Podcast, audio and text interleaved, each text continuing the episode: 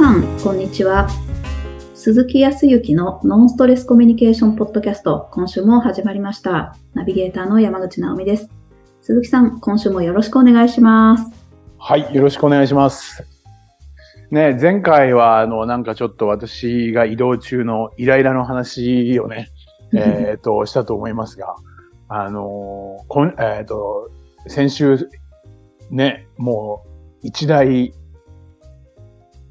イベントが終わって、それもいい結果でね、おめでとうございますっていう感じで、歓喜に沸いた一週間だったと思いますけど、はい、盛り上がりましたね。盛り上がりましたね。ね見てました？え。行っちゃいました。ねライブで、あでもこ、こんなこと言うとしてたけど、ライブで見たいなと思ったけど、まあ、たまたま早朝からの勉強会があって、で、まあ、その合間にちょこっと見たんですけど、で、ちょうどあの、ね、うんと、最後、大谷選手が、あーこう、締めるところっていうゲームセットの瞬間ね。はい。はい。その瞬間は、はい、勉強会しておりましたんで、まあ、あえて、あえて忘れよう忘れようとしてたけど、うーんあ、でもその時はあ勉強会というかセッションだ。1対1のセッションしてたんですけど、始まる前に一応聞いた。相手も気にしているといけないかったので、今日今決勝やってるけど野球には興味あります？って言うから、いや、そんなにではないです。あの、結果とかが分かって、まあ、勝ってくれたら嬉しいなとは思いますけど、あんまりこう、あの、今気にしてるとかじゃないですって言って、あ、残念とちょっと思いながらも、じゃあ、じゃあ僕も集中しましょうって言って、はい。あの、1対1で集中したセッションしてましたけど。いや、でもよかったですね。はい。何が、こう、まあ、いろんな皆さんそれぞれ、えーっと、こうここが良かったとか、あ何が良かったっていろいろあると思いますし、あの、面白いもんで、こう、先週、この試合が終わってからも毎日のようにどっかで、えーっと、VTR が流れて、ね。でもね、流れるのを見見るたびにゾクゾクしたりとかね。うーん。結構僕も野球をこう、やってた時期とかも長かったので、結構まあそこで共感するところもあるんだろうけど、時にちょっと涙ぐんじゃったりとかね。そう。そんなところもあったりとかするけど、直美さんはこう、まあ全部の試合じゃなくて、まあ決勝でもいいし、準決勝でもいいんだけど、こうなんか印象に残ってるところとかってどんなところが印象に残ったりとかします？なんか、いいチームだなって、なんか素敵だなって、いいなって思っちゃいました。そうね。素敵う、ん素敵ね。はい。本当にそう。いい言葉だね。素敵だったね。はい。本当にずっと見てられるというか。うん。んそう。ね。心地よいね。なんかねまあ、ドキドキもするけど、あれは、はいね、えっ、と、点取った、取られたっていうんでね、うん。ドキドキ、いや、いい言葉だな素敵ね。本当はいに素敵だと思いましたよ。前、こう、前なんかこんなお話したかもしれないけど、素敵って、やっぱり最上級の言葉だと思っていて、うん、あの、素敵っていう漢字あるじゃないですか。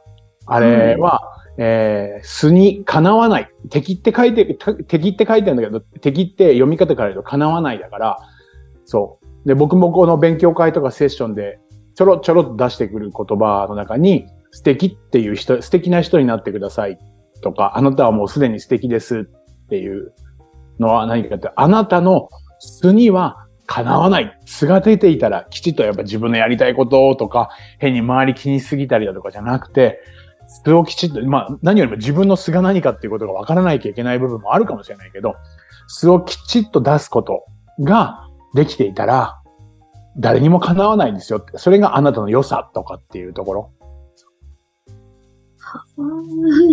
なるほど。うんまさしくそれです。はい。そうですね。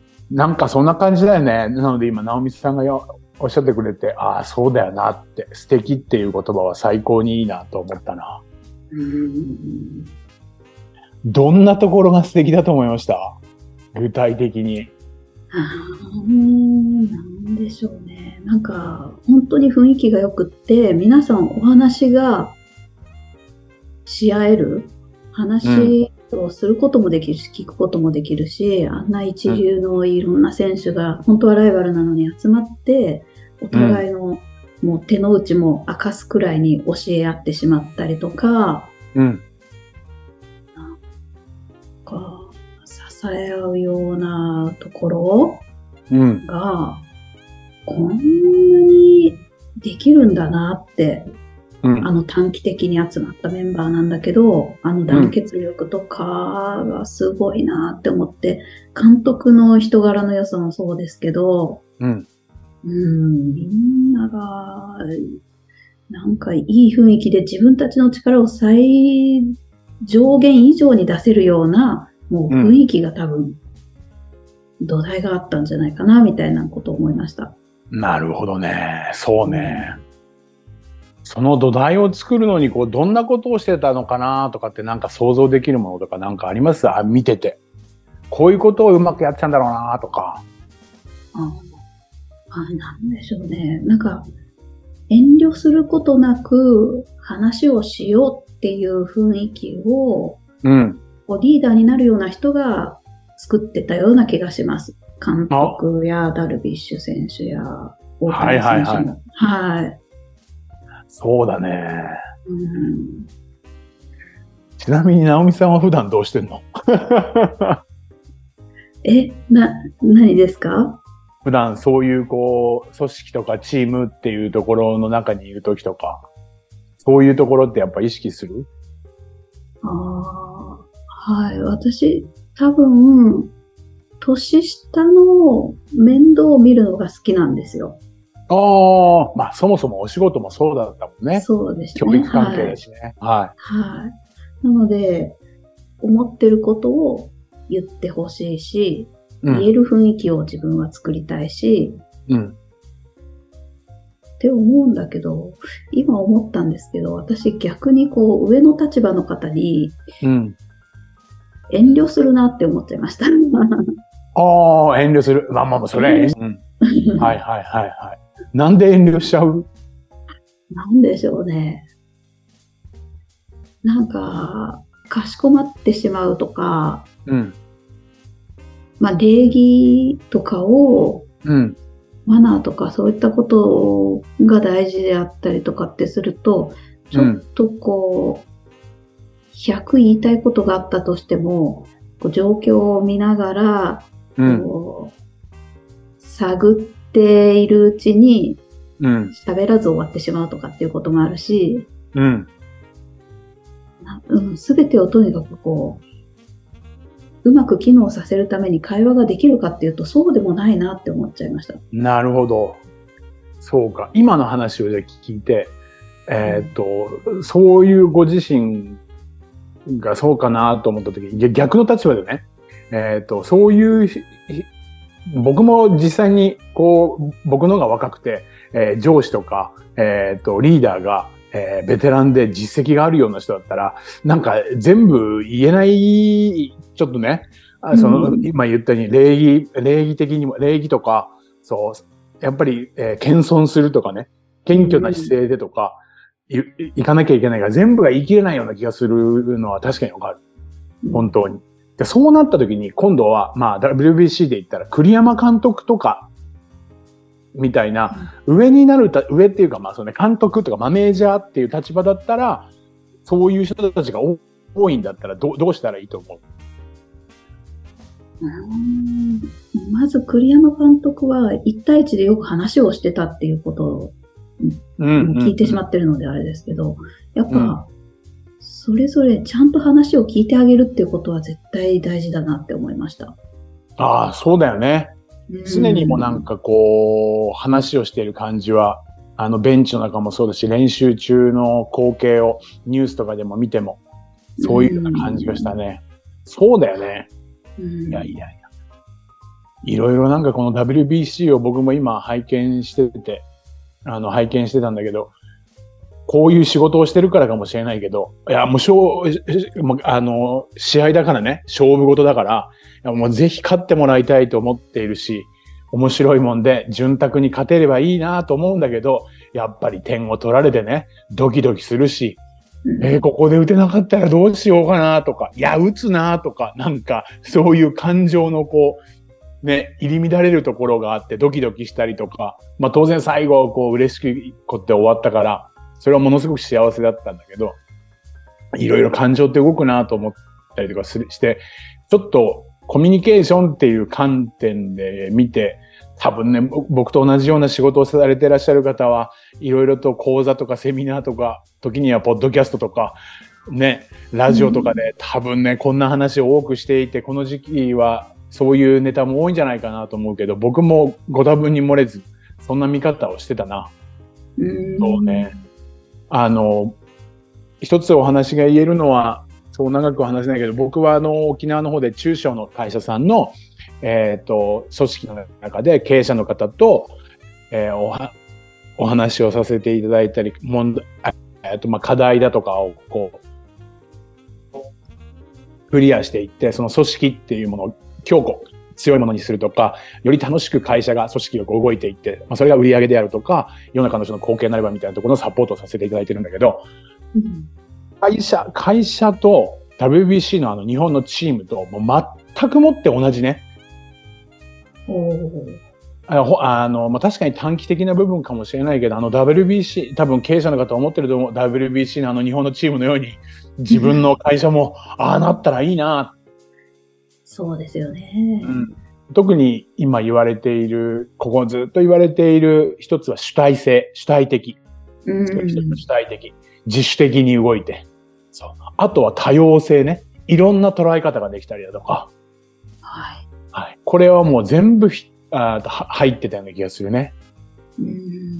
でも今の栗山さんは本当に、えっ、ー、と、僕らのこういう研修のコミュニケーションのスキルの中で、えっ、ー、と、聞いてらっしゃる方も聞いたことあると思うけど、ワンオンワンって言って、1対1で、えっ、ー、と、じゅえっ、と、社員さんとか、スタッフの人たちと時間を取りましょう。その、そのスキルを教えたりだとか、あ教えられたりとかっていうことの講座とか勉強会もものすごくこの組織の研修の中である。いわゆるリーダーとしての資質の中で、この1対1っていうコミュニケーションスキルを磨きましょうっていうのもたくさんあるんだけど、やっぱりそれをやっぱり実践してたのは栗山さんだと思うね。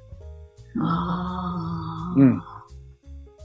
まあそもそもはトップ、ま、ま、マネジメントのトップだから、いろいろと戦略を練って、ね、まずは人選から入って選ぶときにも、ね、ナオミさんが言ったように、一人一人に会いに行ってとことんお話をね、聞いたっていうのは、僕も何かメディアを通じて聞いたけど、で、何よりも、栗山さんができてたのは、自分にとって君が必要だっっていうことを確かに言ってることは間違いないんだけど、はい。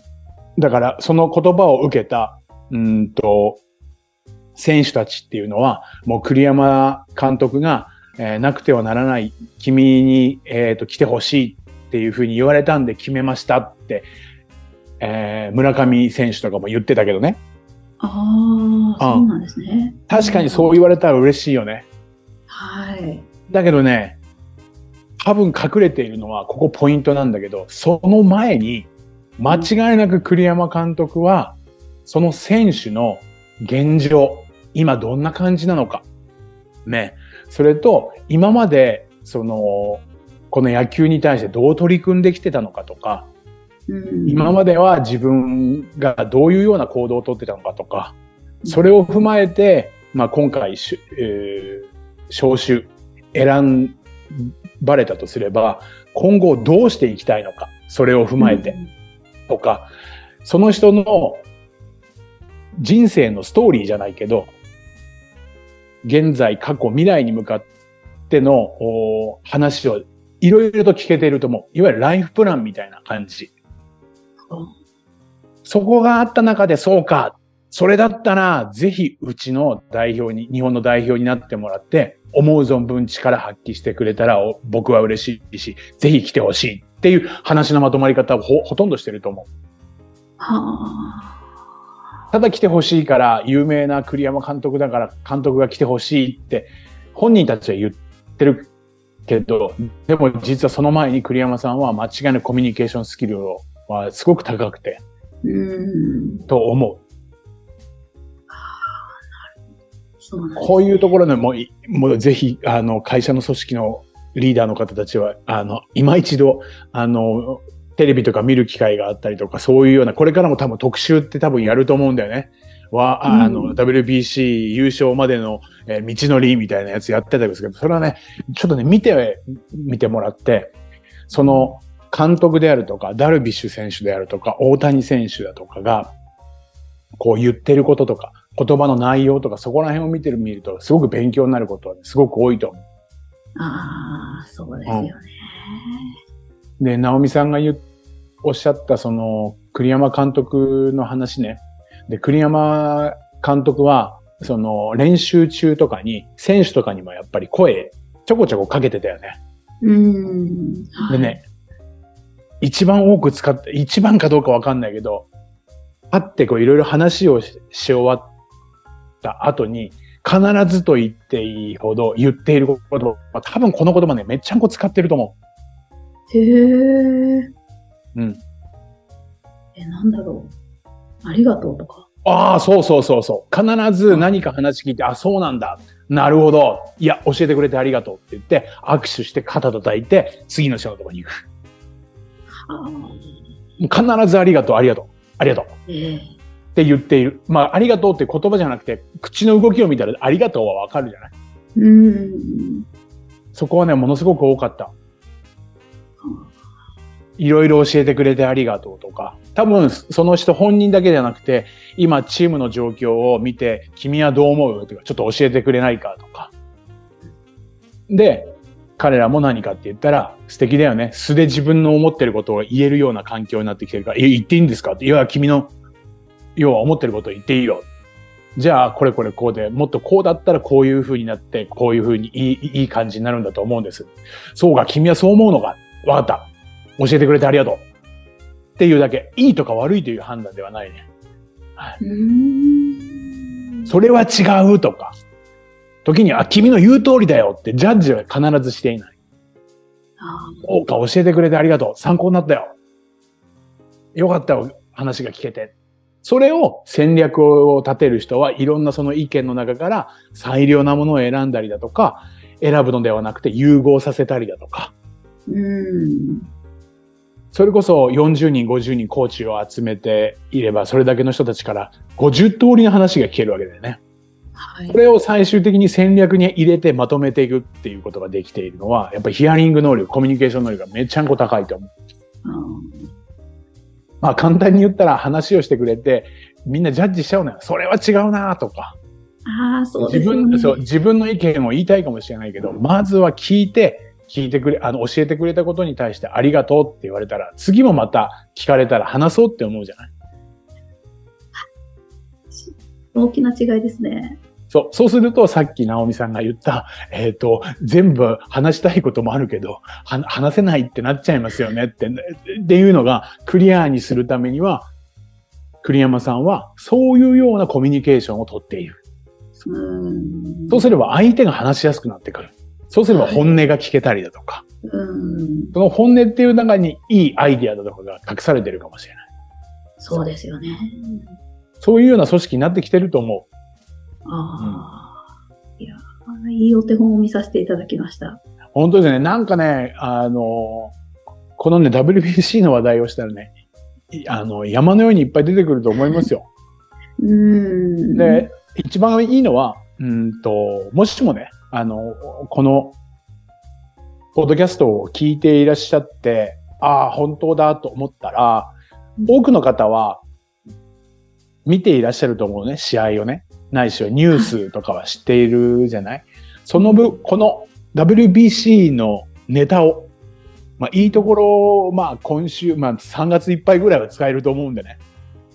もうもうすでに使った方もいらっしゃるかもしれないけど、改めて、えっ、と、この WBC をね、見て、どう感じたとか、どう思ったとか、っていうところから、WBC、日本の代表っていうのもチーム、組織だけど、自分がその選手たちとかこの試合を見て何か仕事であるとか日常に活かせるとしたらどんなところが活かせるかなってこれを聞いてみてもらうと時に社長は栗山監督のようになり、はい、社員の人たちはみんなダルビッシュ選手や大谷選手、ね、他にもいっぱいいい選手いた。自分の役割っていうのをちゃんと分かって、ね、そういうような人たちがこう育っていくような気がしましたね。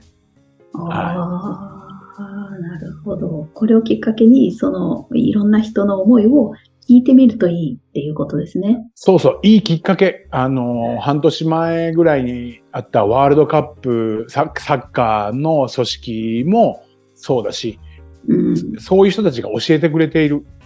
うん、で、ただだからね。